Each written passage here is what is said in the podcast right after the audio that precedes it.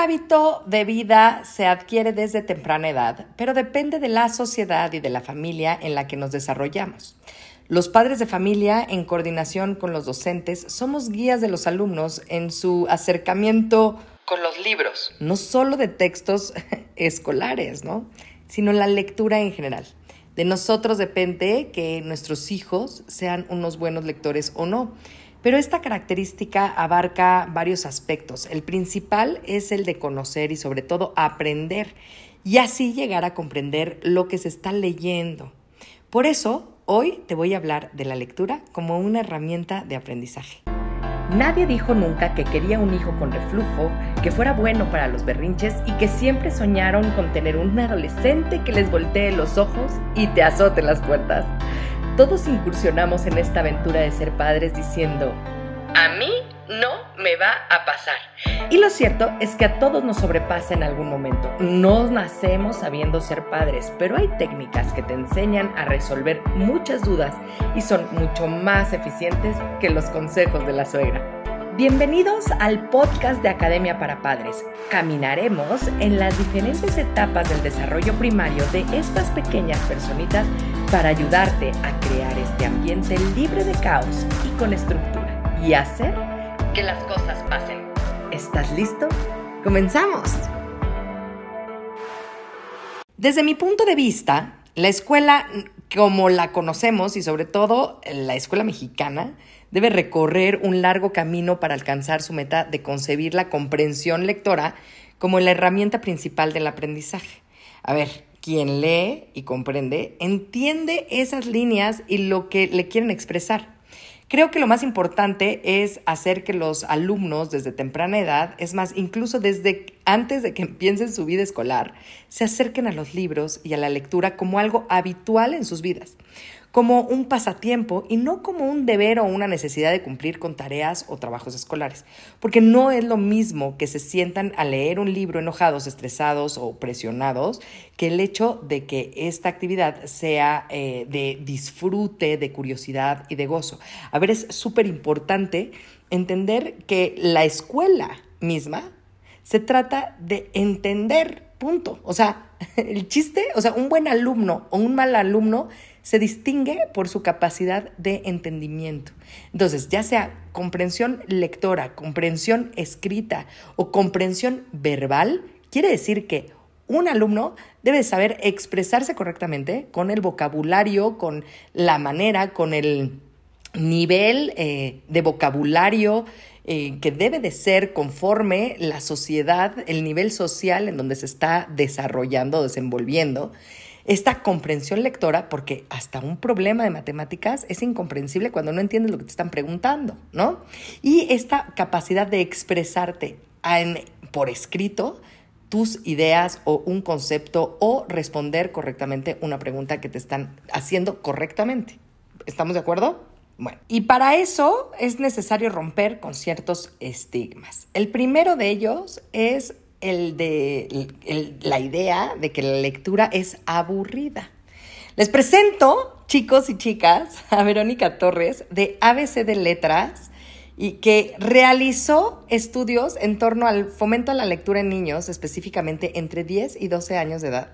Y ella me dice que para aprender es necesario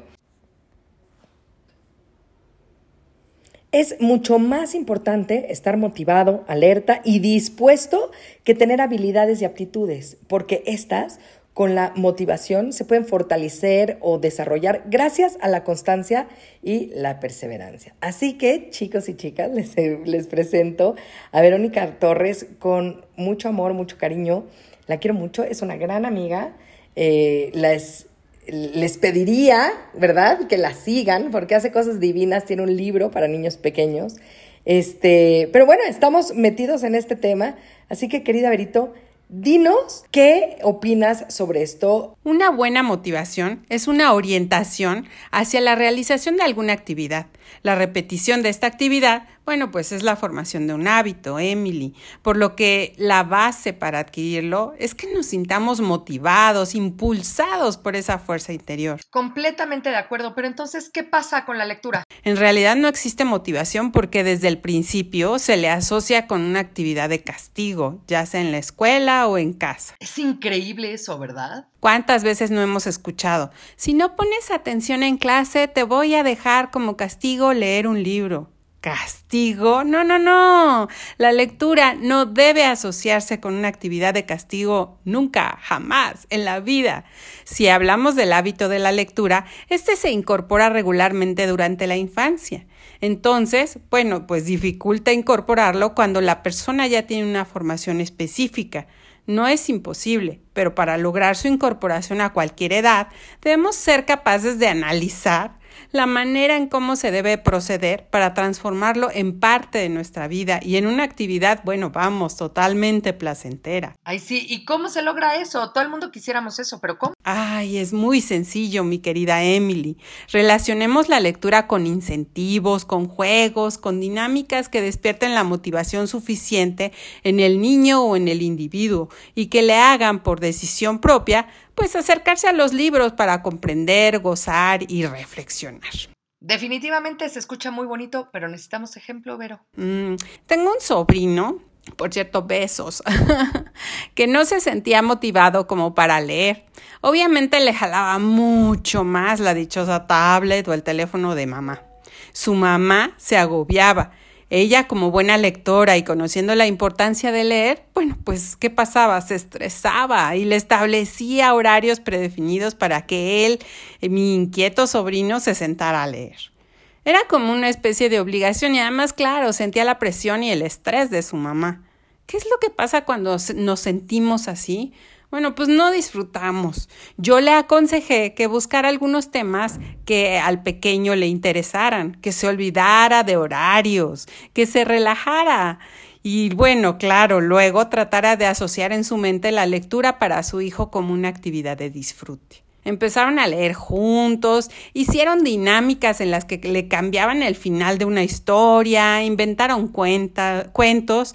El tema que más le interesaba a mi sobrino era Star Wars, por supuesto. y dieron con una colección infantil de cuentos cortos del tema y luego con otra. Y hoy, bueno, mi sobrino, ¿qué te puedo decir? Es un devorador de libros. ¿Te das cuenta? Es como un cambio de estrategia. Otra cuestión importante, pues, es reformar nuestras ideas nosotros mismos. Oye, Vero, esto está muy bien, pero la verdad, la realidad es que tenemos que luchar en contra de las tabletas. De repente estamos liados con todo lo que tenga que ver con la tecnología quiero que lea libros, no que esté en la tablet. La verdad es que podemos hacernos de diferentes aplicaciones y herramientas en las que la tecnología sea más un método de motivación en los niños. Como tú decías en tus anteriores episodios, porque los he escuchado todos, ¿eh? Al final son herramientas multimedias, ricas para ayudar en esta loable labor. No nos peleemos con ellas, aprovechémoslas, que sean una herramienta. El pequeño encuentra aprendizaje en la lectura recreativa a través del juego y la diversión. Ahí se pueden organizar dinámicas lúdicas que fomenten esa pasión, ese gusto por la actividad y bueno, claro, que le inviten al niño a despertar esa creatividad. También está la lectura de estudio aquella que nos da habilidades y aptitudes que la hacen ver como un instrumento de aprendizaje. Con este tipo de lectura, el niño aprende a seleccionar información, a analizarla o a sintetizarla con el fin de extraer conocimientos teóricos que le permiten conceptualizar. ¿Qué otro tipo de lectura, por favor, dinos? Otro tipo de lectura, mi querida Emily, es la de la comprensión. Y esta, bueno, pues se realiza en las escuelas, donde el niño, a través de la concentración, aprende a entender eso que lee. Un punto importante es que muchos de esos niños a los que no les gusta leer es porque por lo general no comprenden lo que leen. Ajá, ¿eh? Y esto es la clave. ¿Cómo hacer que los niños comprendan lo que leen? Bueno, los docentes desarrollan algunas técnicas, les leen o los ponen a leer en voz alta un texto completo, mientras los demás siguen el escrito en silencio. Quizá les piden que anoten las palabras que no conocen y luego, bueno, en conjunto analizan el texto. Hay preguntas, respuestas y, en el mejor de los casos, algún debate. Es cierto. Y es que el hecho de que un niño sea lector desde pequeño invariablemente le proporciona mejoras en su aprovechamiento escolar. Es de vital importancia capacitar a los alumnos, tanto en casa como en la escuela, en la adquisición de habilidades lectoras.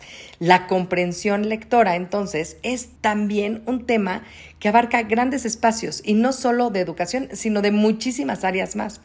Cada alumno aprende de manera muy diferente porque cada uno tiene eh, distintas formas de percibir el conocimiento y por eso es importante planificar las actividades que se deben de realizar en cada una de las clases y entonces luego encaminar las estrategias a utilizar de acuerdo con los diferentes estilos de aprendizaje de los estudiantes, etc. Uf, hablar de lectura es hablar de una temporada completa, sin duda alguna. Leer sirve para aprender y conocer algo que no sabemos. Es importantísima porque genera en nosotras potencialidades inimaginables. Por ejemplo, el alumno que más lee es el que mejor se expresa. Es un proceso de conocimiento, sí, pero también de descubrimiento para la vida en sociedad y la convivencia. Es una herramienta para el aprendizaje que además estimula la imaginación. Lo verdaderamente triste es que hoy en día no existe una política coherente que sirva de fundamentación para una pedagogía de la lengua eficaz. La escuela puede hacer algo por mejorar esta comunicación sin duda alguna y para ello la lectura debe de ser una actividad prioritaria. Pero fíjense, les voy a dar un super tip para todos ustedes que tienen hijos pequeños para empezarles a fomentar esta lectura. Pero además, ¿saben qué? No la vamos a limitar a, niños pequeños. Es una manera de conectar hasta con tu propio adolescente. Agarren ustedes un libro y hacen círculos de lectura, en donde ustedes interpretan también los personajes que tiene ese libro. ¿Se imaginan leer un buen libro en donde hay magia, en donde hay eh, fantasía, en donde hay personajes diferentes, que cada uno de los personajes tome vida por medio de la voz, de la interpretación de cada uno de ustedes, es maravilloso y van a poder conectar de una manera muy bonita. Con 20 minutos, media hora, por Dios, es una maravilla. Es un proceso de conocimiento, sí, pero también de descubrimiento para la vida en sociedad y la convivencia. Es una herramienta para el aprendizaje que además estimula la imaginación. Estudiar significa ante todo leer, pero la lectura no constituye en sí misma el tema del curso. Es decir, todas las materias y disciplinas la necesitan. La lectura y la escritura son herramientas didácticas que llevan a realizar ejercicios, proyectos, pruebas y evaluaciones. La lectura no ha sido un objetivo en sí misma, sino más bien una herramienta al servicio de los demás cuyo empleo depende de otros proyectos. Creo que la escuela aísla la lectura la presenta como una imposición del programa escolar, pero le quita las dimensiones que debería de tener como una actividad esencial de aprendizaje, de distracción o de placer, incluso fuera de la clase. Habría que reevaluar, analizar su importancia y jerarquizar, porque en la medida en la que tenemos un hábito lector desde temprana edad, seremos capaces de ser mejores personas, adultos plenos, felices, cuestionadores, críticos e independientes, pero sobre todo adultos bien informados, guías excelsos para nuestros pequeños humanitos en formación. Te invito a que te acerques a Academia para Padres y conozcas cada uno de los materiales que manejamos en torno al tema de la crianza efectiva. A que leas y cuestiones, a que analices y rediriges para ser un facilitador de aprendizaje de tus propios pequeñitos. Recuerda que ya salió el primer libro de Academia para Padres. ¡Qué emoción, qué bonito! Hablando de lectura, léanlo. Se llama La conciencia de ser padres con H. Y si quieres saber qué importancia tiene esa H, léelo, porque no te voy a decir por aquí. Es un libro que te va a ayudar muchísimo y me va a encantar leer tus comentarios. Así que si lo quieres, autografiado por mí. Por supuesto que te lo mando. Contáctame, por favor, en mis redes sociales. Me puedes buscar en Instagram como arroba emcdaumas y me escribes un... Eh, pues un mensaje directo por ahí y con muchísimo gusto te digo cómo adquirir este libro autografiado por mí. ¿Cómo no? Sí, claro que sí, porque es hora de hacer que las cosas pasen. Sí, señor. Nos vemos hasta la próxima. Muchas gracias por comenzar con tu camino al cambio. No dejes de compartir este canal para ayudar a los demás en su educación parental y su sanación propia. Me puedes encontrar en Facebook, Instagram y YouTube como emilyc.daumas y Academia para Padres.